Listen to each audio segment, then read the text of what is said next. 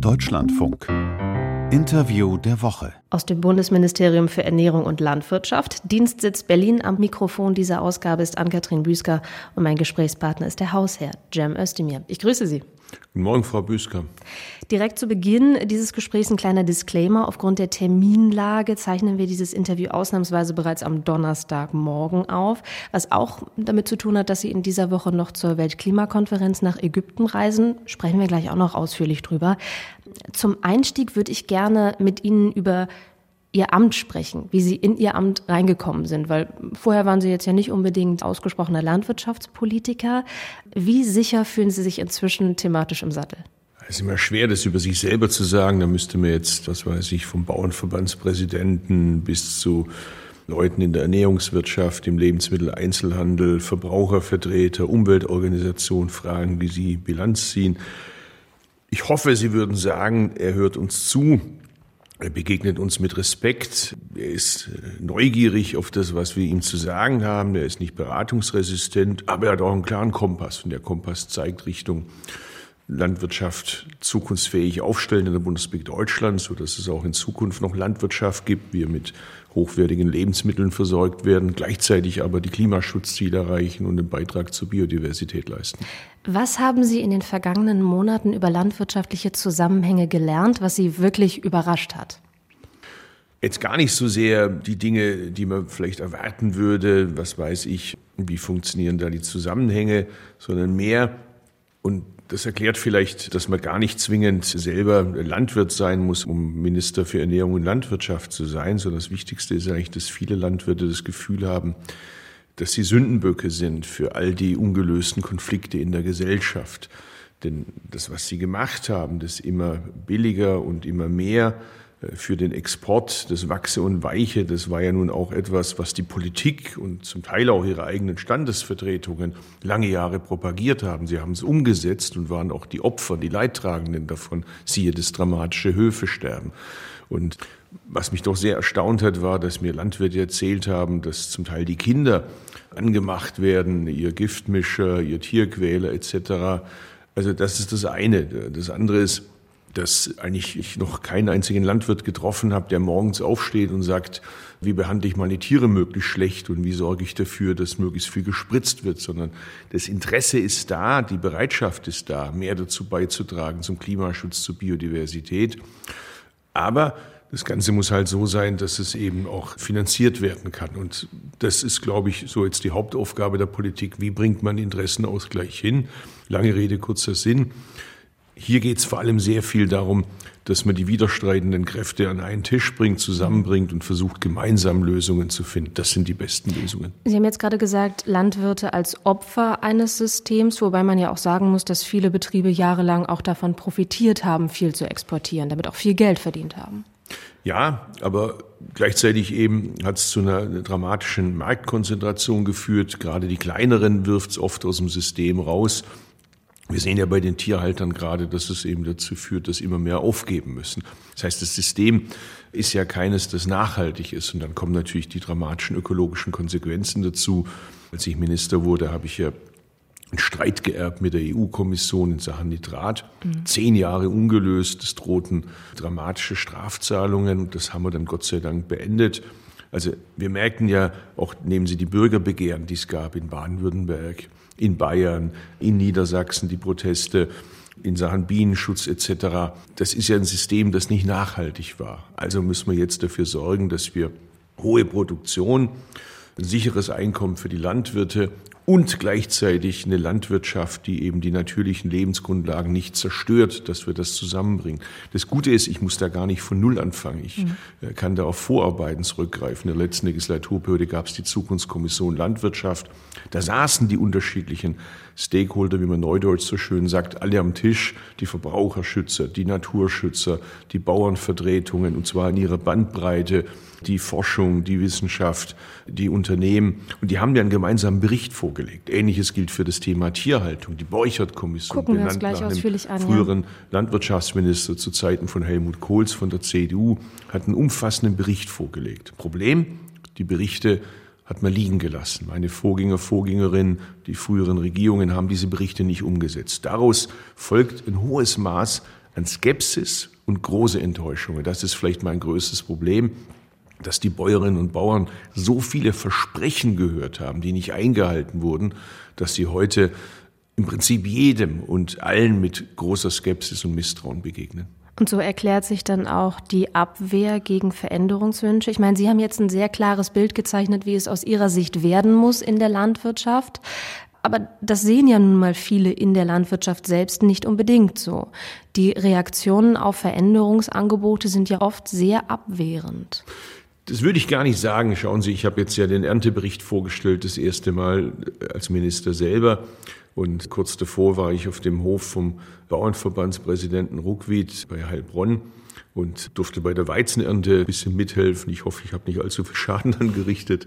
Aber als ich da eben einen Riss im Boden sah aufgrund der Trockenheit, habe ich mal probiert, meinen Arm reinzustecken. Der ist zur Hälfte drin verschwunden. Dann haben wir uns darüber unterhalten und man merkte schon auch, das macht was mit den Leuten, weil die natürlich sich auch fragen, wie wird das in fünf Jahren, wie wird das in zehn Jahren, wie sieht unsere Landschaft in 20 Jahren aus. Und gleichzeitig müssen die aber heute erwirtschaften. Das heißt, das kann die Landwirtschaft alleine nicht lösen. Da braucht es eine Partnerschaft zwischen Politik und Landwirtschaft. Ich gebe Ihnen allerdings in einem Punkt recht. In den Überschriften ist man sich immer schnell einig. Nur mit Überschriften kann man das Klima nicht schützen. Mit Überschriften werden wir die Biodiversitätskrise nicht abwenden. Sobald konkrete Maßnahmen kommen, dann gibt es immer ein großes Aber.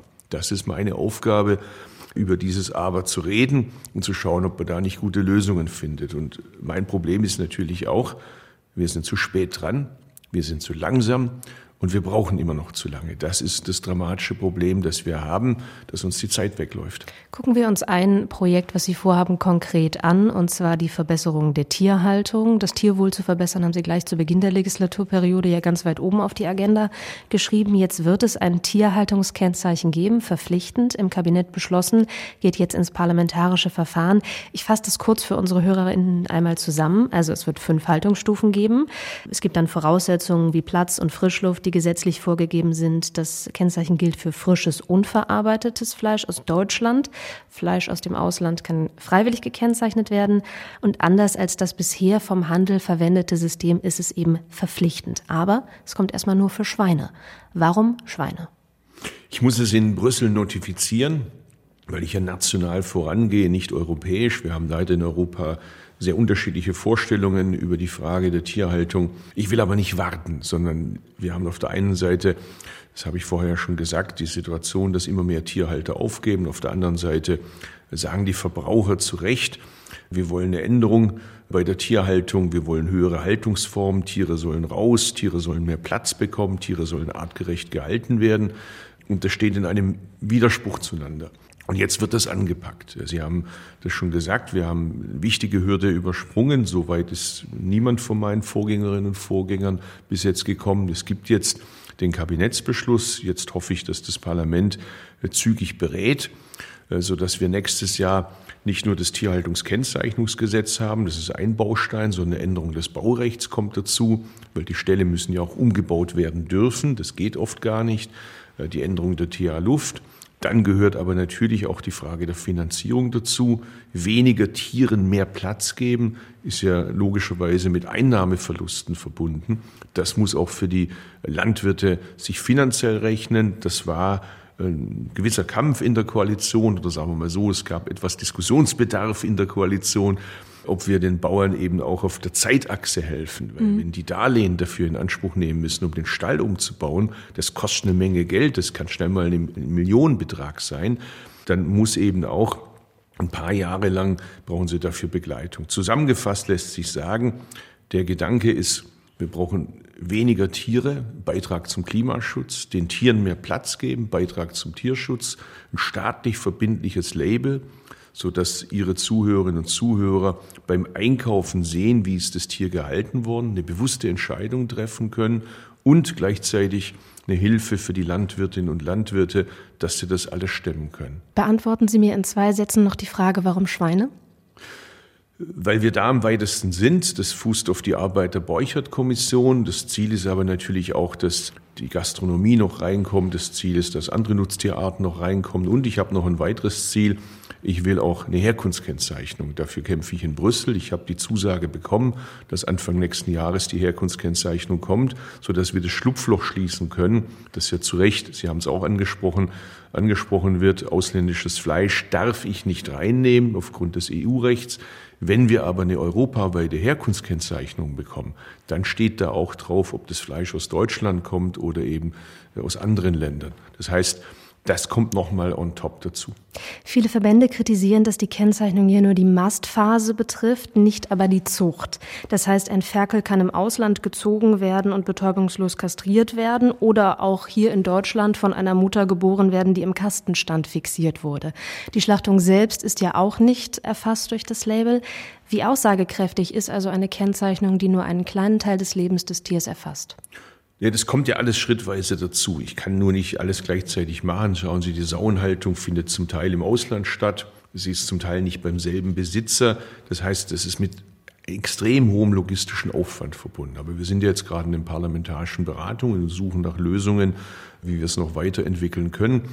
Das entscheidende Problem ist, man muss jetzt mal anfangen. Wir haben jahrelang geredet, es ist nichts passiert. Sie haben vorher in der Anmoderation gesagt, der Handel hat zum Teil eigene Siegel entworfen. Es gibt eine Vielfalt von Siegeln und alle warten eigentlich drauf, dass es jetzt endlich mal losgeht. Und auch der längste Weg beginnt immer mit dem ersten Schritt. Da kann man sich gerne nur über den dritten, vierten Schritt unterhalten. Aber wenn der erste Schritt nicht erfolgt, passiert einfach nichts. Und es ist nichts passiert. Jahrzehntelang ist nichts passiert und jetzt wird losgelegt.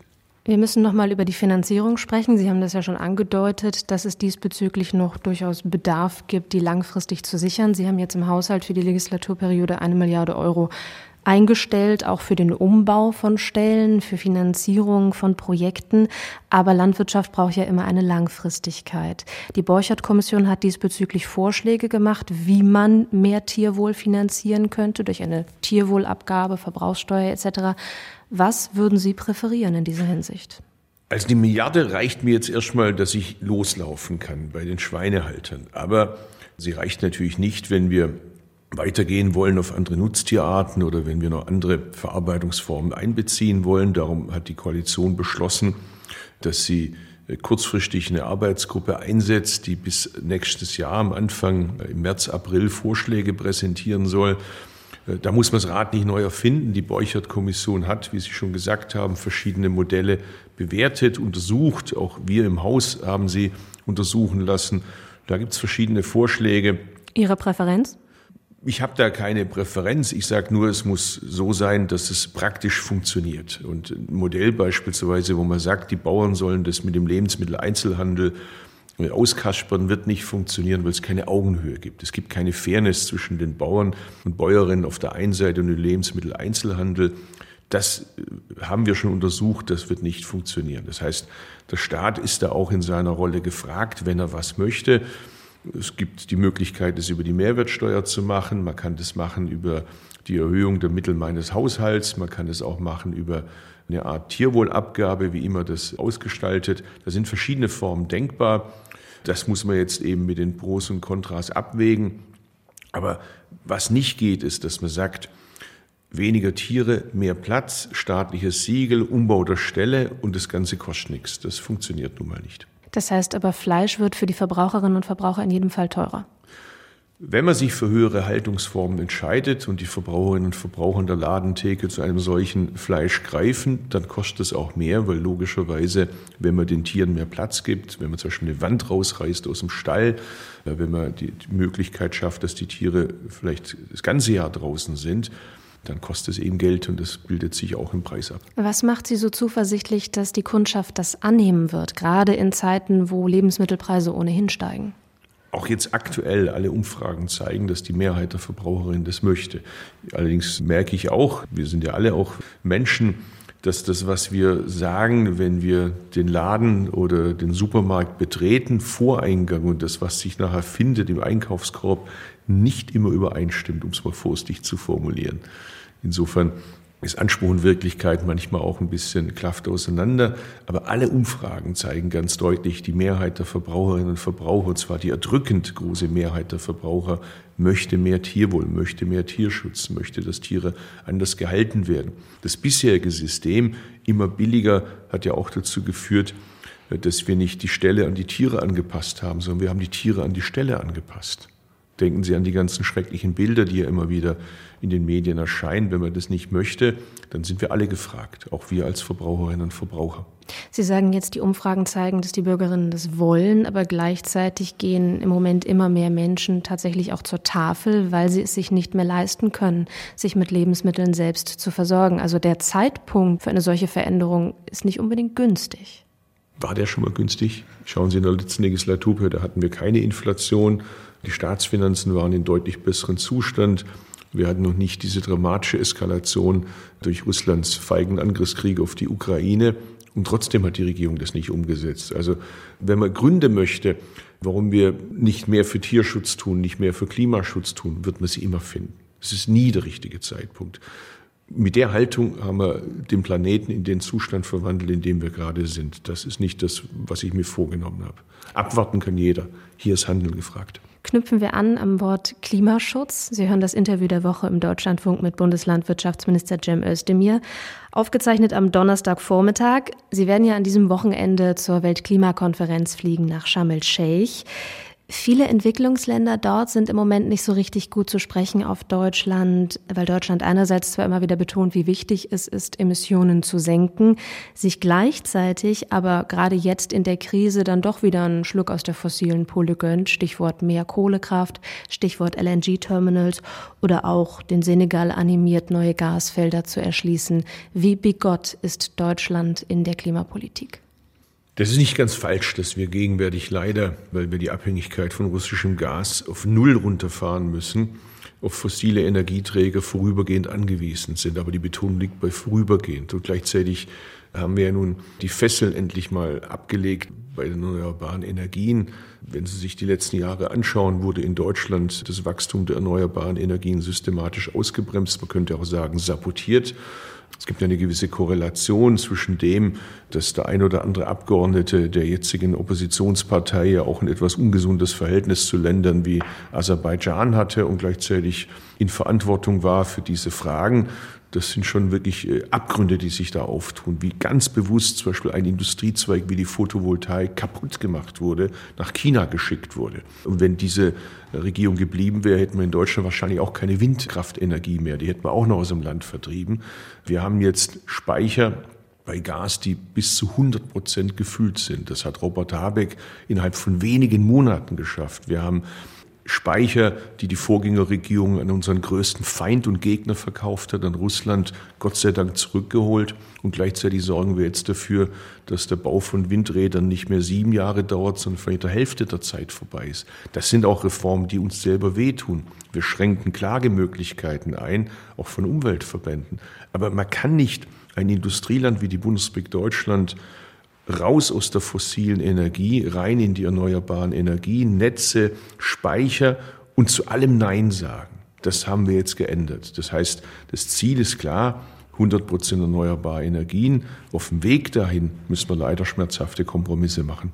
Wenn wir uns den Sektor Landwirtschaft und auch Landnutzung angucken, da spielen ja die sogenannten Senken eine sehr große Rolle. Also Kohlenstoffspeicher, organische Böden wie Moore, aber natürlich auch die Wälder, die mhm. wiederum massiv auch unter dem Klimawandel leiden im Moment.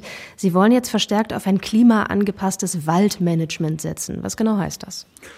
Die Wälder sind, wenn man so will, natürliche Klimaanlagen. Das ist eine immense Chance, dass wir da haben für den Klimaschutz, wenn wir die Wälder, die gegenwärtig, wir kennen ja alle die Bilder, im schlechten Zustand sind, von Monokulturen in Mischwälder verwandeln. Das fördern wir mit sehr viel Geld, aber wir bleiben nicht beim Wald stehen.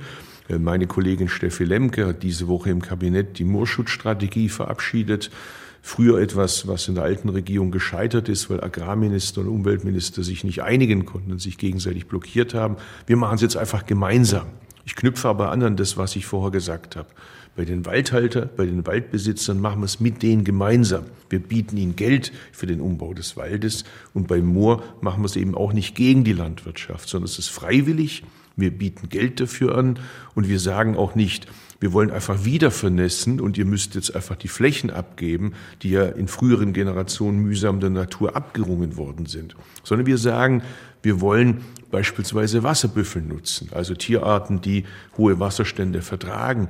Wir wollen schauen, dass wir Paludikulturen dort ermöglichen, also eine landwirtschaftliche Nutzung, die Dämmstoffe beispielsweise erzeugt und gleichzeitig aber durch die Wiedervernässung einen Kohlenstoffspeicher bildet. Das ist der Weg, den wir gehen. Sie machen jetzt bis Ende des Jahres ja nochmal einen ordentlichen Geldtopf auf, 200 Millionen, die ausgegeben werden.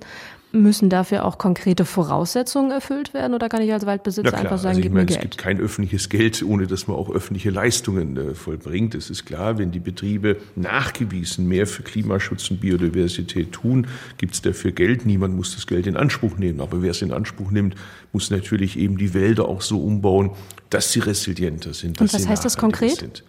Ja, das heißt konkret, dass man sie in Mischwälder umbaut, dass wir wegkommen von den Monokulturen der Vergangenheit, mit Nadelhölzern, die wir auch kennen und von denen wir eben sehen, dass sie nicht klimaresilient sind.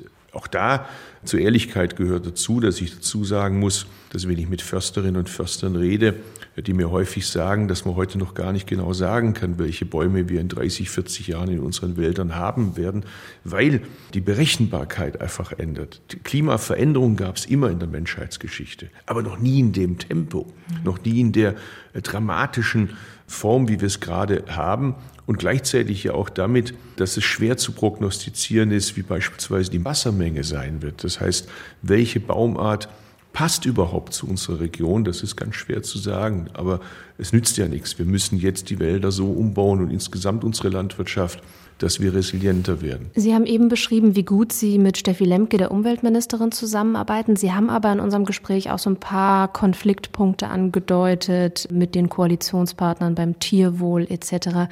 Wie gut ist denn die Zusammenarbeit in der Koalition bei diesen schwierigen Transformationsthemen, insbesondere die Zusammenarbeit mit der FDP?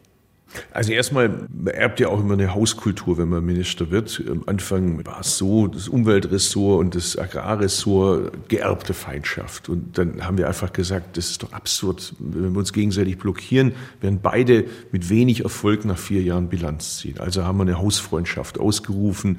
Und ich hatte gefragt Ähnliches, nach der Zusammenarbeit mit der FDP. Dazu. Ähnliches gilt zum Beispiel für die Entwicklungsministerin. Genau das gleiche Problem. Wir haben Projekte von ihrem Haus, Projekte von meinem Haus vor Ort und oft im Konflikt miteinander. Für die Leute in Afrika ist es völlig egal, ob das Geld vom einen oder vom anderen Haus kommt. Also machen wir es zusammen. Und mit der FDP, ich arbeite gerade mit meinem Kollegen Justizminister zusammen zum Thema Cannabis. Da haben wir uns ja auch was vorgenommen. Wir hoffen ja auch, dass das auch jetzt in Sachen Dämmstoffe, nicht nur was Konsumprodukt angeht, nochmal einen Boom auslöst und, und uns hilft. Also da arbeiten wir sehr gut zusammen. Natürlich gibt es äh, auch Unterschiede. Bei der Tierhaltung hat es am Anfang etwas gerappelt, aber das Ergebnis zählt ja. Wir haben uns geeinigt. Wir haben das jetzt auf den Weg gebracht und da bin ich auch dem Finanzminister dankbar und der FDP-Fraktion, dass sie Wort gehalten haben. Ich würde noch mal einen harten thematischen Schnitt machen und in die Endrunde kommen und Sie als Fußballfan fragen. Sie waren ja auch Mitglied der von der DFL organisierten Taskforce hm. Zukunft Profi Fußball. Wie ist denn das bei Ihnen? Gucken Sie ab nächster Woche die WM in Katar? Wenn ich ehrlich bin, äh, kann ich jetzt auch nicht ganz so tun, als ob es die WM nicht gäbe. Auch in meinem Kalender finden die Spiele der deutschen Nationalmannschaft Rücksichtigung und da wir auch familiäre Verbindungen nach Argentinien haben, auch die Spiele der argentinischen Nationalmannschaft. Aber natürlich ärgere ich mich drüber, dass man eine WM nach Katar vergibt und, und sich ja auch fragen kann, unter welchen Bedingungen ist die WM dorthin gekommen. Aber ich ärgere mich ja nicht nur darüber, ich ärgere mich auch darüber, welche Rolle Geld aus der arabischen Halbinsel im britischen Fußball spielt, in Frankreich spielt. Im Deutschen auch. auch. Bei, in München spielt. Das finde ich alles nicht schön. Das macht den Fußball kaputt. Das sollte nicht sein. Ich hoffe, dass da auch diese WM als Weckruf dient, dass man das künftig etwas kritischer beäugt. Aber da Sie mit dem Agrarminister sprechen, ist der Agrarminister natürlich als Fußballfan auch immer interessiert, mit den Vereinen über die Frage zu sprechen, woher kommt die Stadionwurst? Was wird dem Stadion angeboten? Ist es nachhaltig? Werden erneuerbare Energien genutzt? Also über solche Dinge rede ich mit den Fußballvereinen auch. Herr Özdemir, vielen Dank für das Gespräch. Gerne.